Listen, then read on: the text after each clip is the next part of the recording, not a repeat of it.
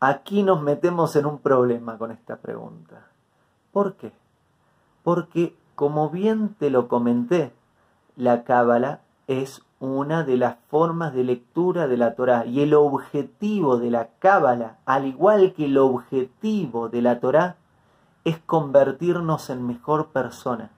En lo que aplica al judío es específicamente cumplir las 613 mitzvot. Mitzvot quiere decir mandamientos, obligaciones y conexión con Hashem que están ahí para los judíos.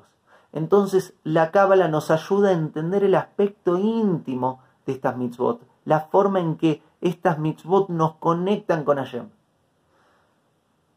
¿Qué quiere decir? Te lo voy a explicar con un ejemplo práctico. Una persona que estudia cómo andar en bicicleta, que hace años de estudio sobre cómo andar en bicicleta, que profundiza mucho en cómo andar en bicicleta, que incluso saca un PhD de cómo andar en bicicleta, un doctorado de cómo andar en bicicleta. Sin embargo, nunca se subió a una bicicleta. ¿Sabe andar en bicicleta? Y vos, quizás no tenés todo ese estudio, pero sí, andas en bicicleta, ponele. Y viene esta persona con 5, 10 años de estudio de cómo andar en bicicleta, pero nunca se subió a una bicicleta. ¿Sabe andar en bicicleta? Está bien, tiene mucha teoría, pero todos sabemos que te vas a subir a la bici, te vas a caer una, dos veces, hasta que aprendas a mantener el equilibrio, etc. La cábala tiene que ver con la forma de cumplir las mitzvot.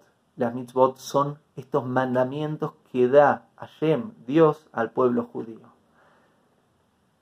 Si estudias cómo cumplir mitzvot, pero no cumplís ninguna mitzvot, no cumplís ninguna mitzvah, perdón por lo dije en plural y tiene que ser en singular, si estudias cómo cumplir mitzvot y el aspecto íntimo, profundo, esotérico, secreto de las mitzvot, pero no cumplís las mitzvot, no cumplís ninguna mitzvah, y es como estudiar cómo andar en bicicleta sin andar en bicicleta. Es medio raro.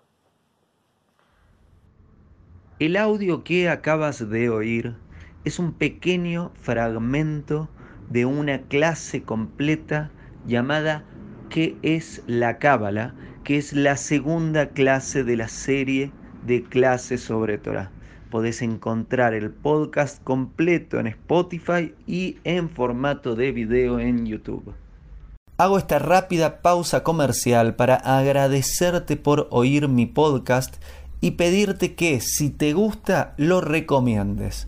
Si te gustaría adquirir alguno de mis libros, podés encontrarlos en su formato físico y digital en Amazon y en su formato audio en Audible. Gracias y que continúes disfrutando del contenido que tengo para vos.